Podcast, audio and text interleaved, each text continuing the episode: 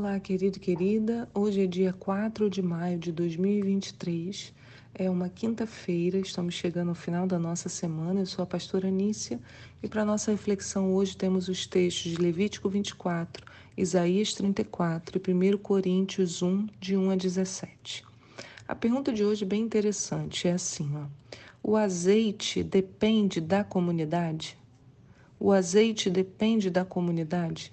Só de ler esse, é, esse título, já lembrei de uma outra coisa que eu poderia ter comentado aqui, que no finalzinho eu falo.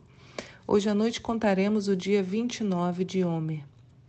Aprendemos ontem sobre o pão que vem das nossas casas, né? O devocional de ontem foi sobre isso. É, e hoje falaremos do azeite que vem da comunidade. Então, o pão está saindo da sua casa e o azeite vai sair da comunidade. Mas nesse início, eu já aproveito para te lembrar da nossa lista de Homer. Estamos nos preparando para a festa de Pentecostes. Participe, né? Há uma relação incrível entre o texto de Levítico 24 e Tiago 1.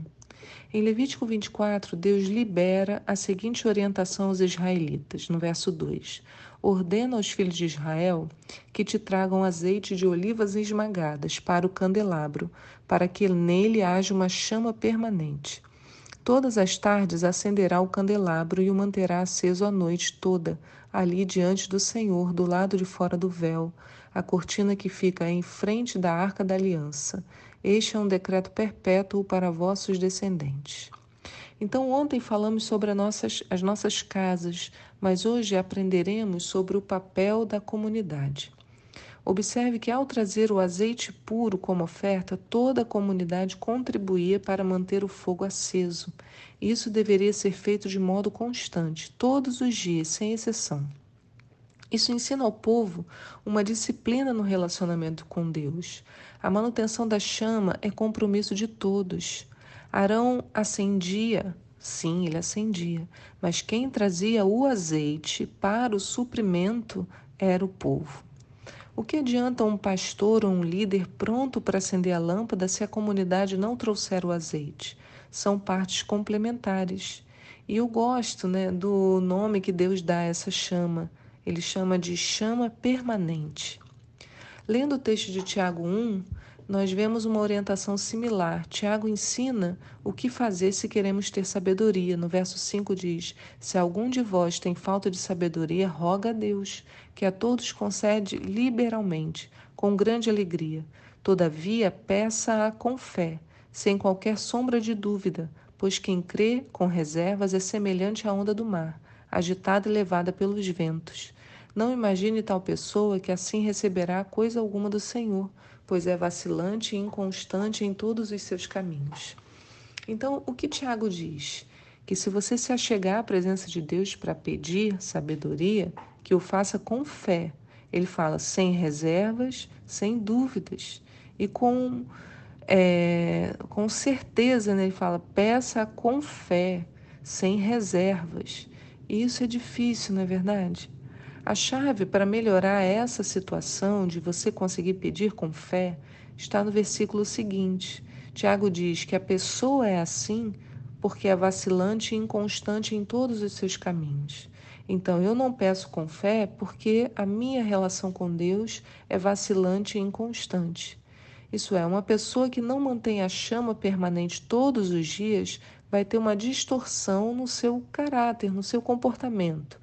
Aquele que é cristão um dia, mas no outro não tanto, ou quando quer procura Deus, quando não, deixa-o guardadinho lá no canto, né? Em outras áreas, é, lá quietinho, fala, não, hoje eu não, hoje eu não preciso, né, de Deus. Eu vou deixá-lo aqui. É, e deixa o guardadinho lá.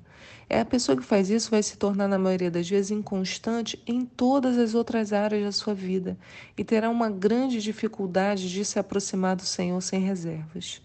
O seu coração está contaminado por esse comportamento. Então, só a luz de Deus, representada aqui pela chama permanente, pode nos trazer saúde nessa área porque a constância faz parte do caráter de Deus.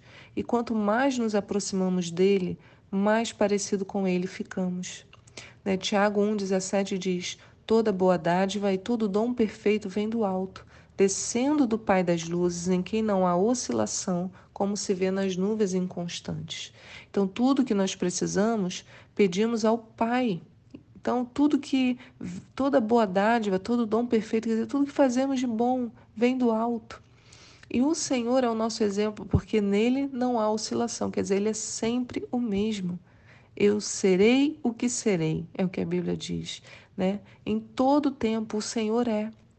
E assim, quando a gente vai à presença dele e a gente começa a conviver com o Senhor, trazendo isso para a nossa vida cotidiana, a gente traz descanso para a nossa alma. Em Tiago 1,25 diz: Porém, a pessoa que observa atentamente a lei perfeita, a lei da liberdade, nela persevera, não sendo ouvinte negligente, mas praticante zeloso, será muito feliz em tudo o que empreender. Então, quando compreendemos o papel da comunidade, passamos a nos ver pá como parte dela. Tem gente que só deseja usufruir dos benefícios do grupo, mas não quer contribuir para sua manutenção. E não é isso que aprendemos na Bíblia. No texto de 1 Coríntios de hoje, lemos uma advertência de Paulo a um comportamento danoso no meio da igreja de Corinto. Hoje nós iniciamos né, a leitura de da primeira carta aos Coríntios, escrita por Paulo. Então, no capítulo 1, no verso 10, diz: Suplico-vos, queridos irmãos, pelo nome do Senhor Jesus Cristo, que concordeis uns com os outros no que falam, a fim de que não haja entre vós divisões. Antes, sejais totalmente unidos, sob uma mesma disposição mental e no mesmo parecer. Olha que poder né, de quando toda a comunidade traz ali o azeite, né, sobre a mesma lógica, sobre o mesmo pensamento, ele diz a mesma disposição mental. Então tem que haver concordância no que falamos. Aí ele continua: Caro irmãos, caros irmãos, fui informado a vosso respeito pelos da família de Cloé que existem discórdias entre vós. Refiro-me ao fato de um de vós afirmar eu sou de Paulo, enquanto o outro declara eu sou de Apolo, e o outro eu sou de Pedro, e o outro ainda eu sou de Cristo. Ora, acaso Cristo está dividido? Foi Paulo crucificado em vosso favor? Fostes batizados em nome de Paulo? Dou graças a Deus por não ter batizado nenhum de vós, com exceção de Crispo e de Gaio, a fim de que ninguém venha a alegar que foi batizado em meu nome. É certo que batizei também os da casa de Estéfanas. Além destes, não me recordo se batizei algum outro irmão porquanto Cristo não me enviou para batizar, mas para proclamar o Evangelho, não por meio de sabedoria, de palavras de sabedoria humana, para que a cruz de Cristo não seja esvaziada. Então, Paulo está chamando a atenção: parem de brigas tolas. Ficam discutindo qual é o melhor pregador, quem é isso ou aquilo, quando na verdade tudo é de Cristo, para Cristo e por Cristo. Cristo não se dividiu, ele se multiplica em cada um de nós com seus mais diversos dons distribuídos né? Mas se isso vira motivo de soberba e disputa, então que tipo de vida estamos levando? Se não há comunhão, não há oferta suficiente de azeite. E simplesmente a presença não vem. É isso que lemos também no texto de Salmo 133. Ele fala no verso 1: Como é feliz e agradável observar quando os irmãos vivem em comunhão. É como um bálsamo precioso derramado sobre a cabeça, que desce pela barba, como se fosse a barba de Arão, até a gola das vestes sacerdotais. É como o orvalho do Hermon, que desce sobre os montes de Sião, porque ali o Senhor oferece a sua bênção, vida para hoje e para toda a eternidade. Então veja que a comunhão traz o bálsamo derramado sobre a cabeça. Então, de Jesus vem a nossa capacidade de ofertar o azeite. Ali na comunhão, o Senhor oferece a sua bênção, vida, não apenas na eternidade, mas também hoje. Por isso que diz, oferece a sua bênção, dois pontos, vida para hoje e por toda a eternidade. Então, não é algo só para o futuro, é para hoje.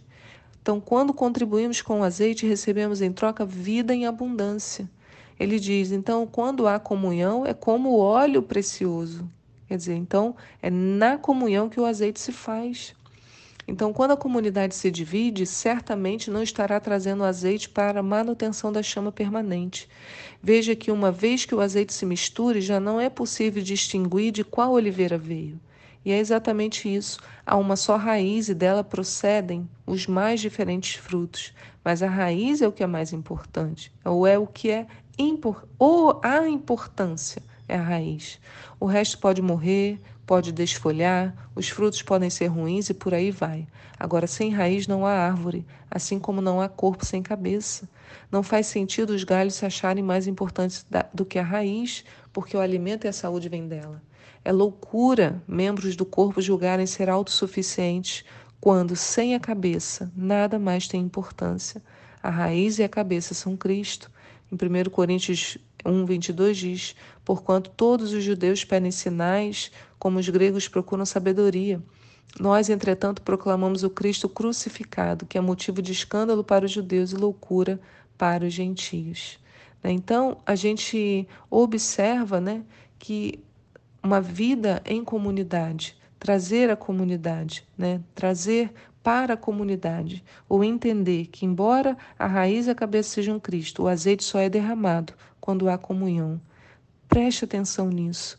Né? Você tem se unido à comunidade, trazendo o azeite para que o sacerdote acenda a chama e assim a gente tenha chama permanente, todos os cultos, cada um contribuindo. Né? Esse é o nosso papel. Em tempo de Shavuot, falamos tanto da lei e da presença do Espírito Santo. Precisamos, cada um de nós, entrar com a sua contraparte. Que Deus abençoe a sua quinta-feira, abençoe seus dias, seus pensamentos. E eu te espero aqui para um próximo devocional. Tchau.